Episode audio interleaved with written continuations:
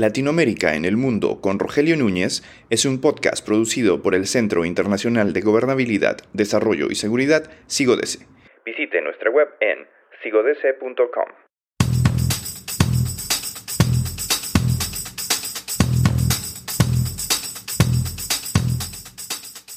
China es la gran preocupación del mundo actual, el gran desafío, el gran reto.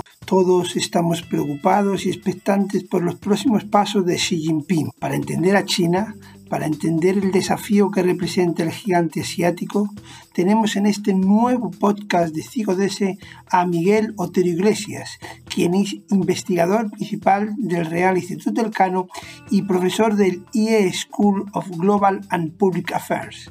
También es investigador asociado en el Instituto para la Unión Europea y Asia en la ESCA School of Management de París.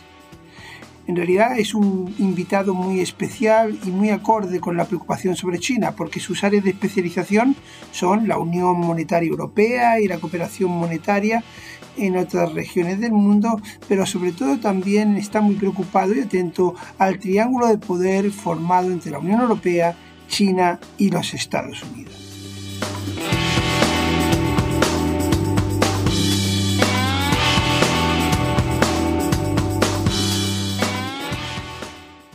Bienvenido al podcast de Cigodese. Queríamos abordar contigo todo lo que tiene que ver con la actualidad de China y su eh, estrategia eh, a nivel internacional. Entonces, para que nos quede un poquito claro, eh, ¿cuáles crees que serían las dos, tres, cuatro ideas centrales que tenemos que tener todos en cuenta para entender qué es lo que está buscando en la actual coyuntura China a escala internacional? Bueno, yo creo que China eh, mira siempre un poco a, su propia casa, eh, primero antes de, salir fuera, ¿no? Y bueno, es un país de 1.400 millones de, personas, por lo tanto tiene pues sus tensiones, eh, sus problemas internos y, y, mucha de la política exterior de China se entiende pues desde ese punto de vista, ¿no? desde, desde la visión doméstica. Y bueno, yo creo que quizás así algunos temas clave, yo creo que es eh, la franja y la ruta, The Better Route Initiative, ¿no? que, que en principio quería conectar China con Europa eh, por, por, la vía terrestre, pero también marítima. Eh, saltarse pues algunos cuellos de botella que hay, como por ejemplo el estrecho de Malaca, pero ahora pues es una iniciativa prácticamente global, ¿no? que también llega a Latinoamérica, a África y, que bueno pues eh, intenta varias cosas, ¿no? Eh, pues eh, tiene una sobreproducción enorme China, pues exportarla, tiene una demanda de energía y de, materias primas, importarlas y después también cada vez exportar más su tecnología, ¿no? Eh, sobre un modelo de, sociedad, pues eh, comunista, leninista, eh, autoritaria, pero que ha tenido un enorme éxito porque ha prácticamente levantado a 600 millones de la pobreza o más, eh, tiene ahora mismo 90 millones de ricos, 400 millones de clase media y 200 millones que, podrían llegar en los próximos 10 años. Y, bueno, pues eh, yo creo que eh, China, y termino con esto, ve Occidente, pues lógicamente muy dominado por Estados Unidos, lo ve como de una manera transaccional, sabe que cada vez se va a ser va a ser más difícil pues exportar ahí, eh, recabar tecnología de ahí, pero lo, va a seguir intentando, pero sabe que, no va a haber alianzas y cooperación pues muy limitada. Y entonces sus esfuerzos están sobre todo en las relaciones sur-sur, tanto en su vecindario, eh, sudeste asiático, como también África y Latinoamérica, donde China, pues eh, por múltiples motivos, pues eh, está, está aumentando su, su influencia y, bueno, incluso pues eh, eh, su, su, manera de, desarrollarse como país como, como modelo a seguir. Eh, eso que acabas de explicar eh, conduciría a un mundo eh, de dos esferas no interconectadas, la esfera occidental, llamémoslo así, con Estados Unidos y, bueno, no sé muy bien la Unión Europea qué papel cumpliría así de intento de puente entre el otro, la otra esfera que sería China y sus aliados. Bueno, esa es una posibilidad cada vez más emergente, ¿no? Yo creo que eh, sobre todo en la era digital, pues estamos viendo casi ecosistemas, ¿no? Ecosistemas eh, digitales, eh, de la economía digital, pero incluso de la sociedad digital. Y ahí, pues lógicamente, por un lado está el modelo de Silicon Valley, de, de, las GAFAM, ¿no? de, los Facebook, Google, Amazon, etcétera, em, donde realmente pues Europa está claramente en esa, en esa vertiente y, gran parte del mundo, lógicamente. Y, y, después, por otro lado, está China, que tiene su, su propio ecosistema, cada vez más, además, intenta ser independiente del sistema, del sistema americano. Eh, bueno, Huawei creo que ha sido ahí un, ¿no? un un factor clave porque era eh, la, empresa china más internacionalizada, más globalizada, eh, con más interconexiones con el ecosistema occidental, pero ahora, pues, eh, por, por, la política americana de, de, bloquear e incluso, pues, no permitir la exportación de tecnología americana a una empresa como, como Huawei, pues China cada vez está más convencida, además, que ya en su momento pensemos que, que ya prohibió eh, a, Google en el 2010, además de 10 años, mucho antes de Xi Jinping, y ahora pues está cada vez más convencida que hizo bien en crear su propio ecosistema, ¿no? Con sus propios Facebook, Twitters, eh, Googles, eh, ¿no? Etcétera, el equivalente chino de todas esas empresas. Y ahora cada vez hay más presión de parte del gobierno chino de que las empresas que quieran estar en China, que quieran hacer negocios con China, pues que tengan toda su cadena de valor y sobre todo también todo su ecosistema digital eh, con tecnología china. Y, China, pues lo dicho, está exportando mucha de, su tecnología digital, de, equipos de vigilancia, eh, bueno, pues eh, su eh, inteligencia artificial, etcétera, a muchos otros países. Y yo creo que para el resto del mundo, pues, y ahí creo que la Unión Europea está como muchos otros países. Muchas veces la discusión aquí en Europa es, bueno, Europa tiene que estar en medio de estos dos gigantes. Bueno, creo que es una reflexión que hacen prácticamente todos los países. Los más cercanos a China como Corea del Sur, pero incluso pues a lo mejor los más alejados como, podría ser Chile o Argentina.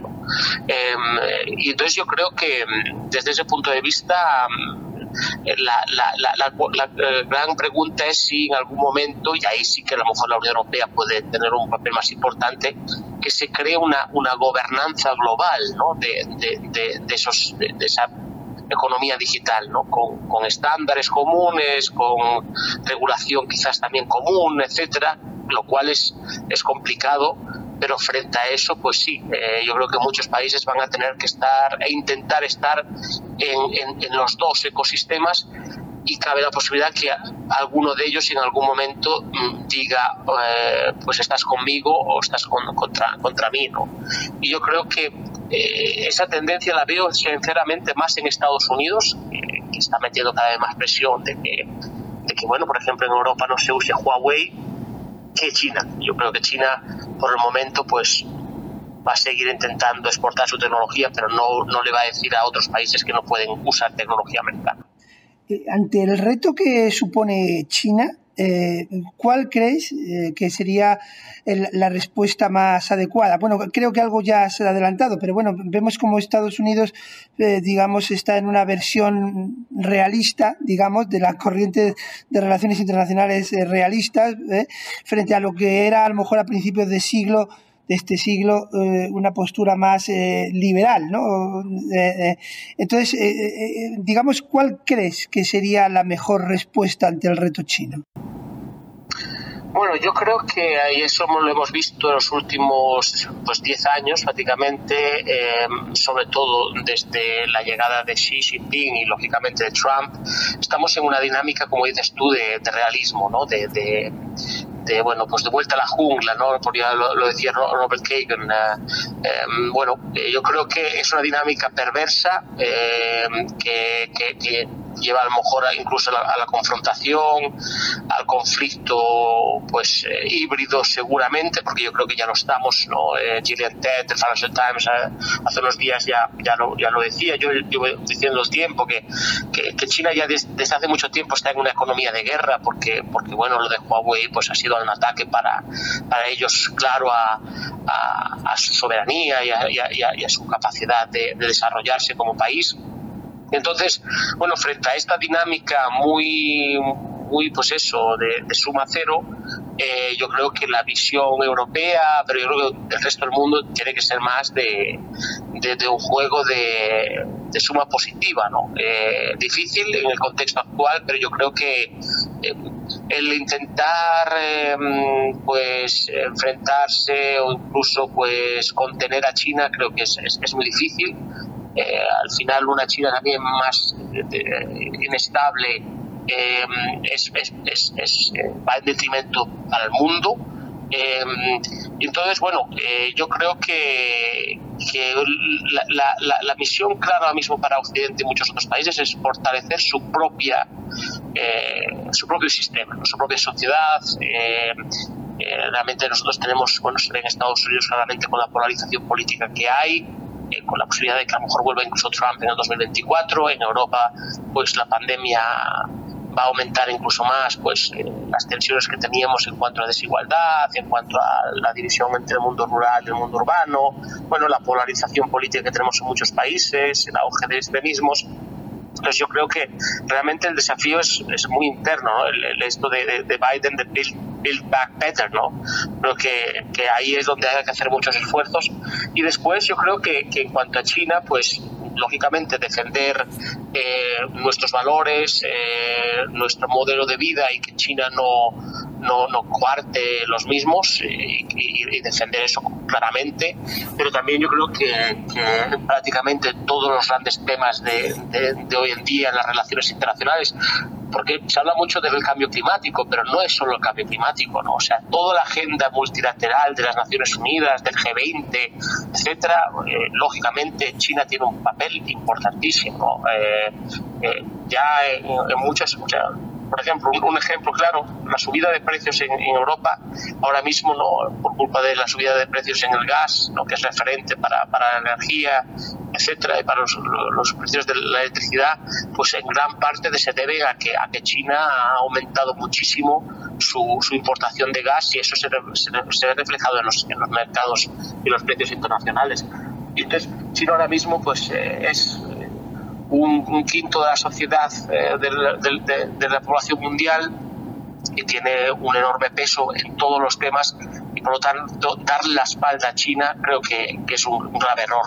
Eh, incluso pues eso, ¿no? las, las eh, empresas medianas eh, muy potentes alemanas entienden que tienen que estar en China, muchas otras empresas también, pero hace poco un, alto ejecutivo de una de esas empresas así, ¿no? campeones, casi campeones invisibles alemanes, empresas medianas pero que son punteras en, nichos de mercado, pues decía que, que realmente las empresas eh, que están en, en, la punta de, la innovación y el desarrollo tienen que estar en China. Si no estás en China, pues vas a perder tu capacidad de competición, eh, no solamente en, China, eh, si no estás allí, sino que incluso en tu propio mercado, porque las empresas internacionales que están en China van a tener una mayor eh, bueno competitividad que, que, tú, que tú mismo en tu propio mercado. Entonces yo creo que cada vez más pues China va a ser va a ser importante en las grandes decisiones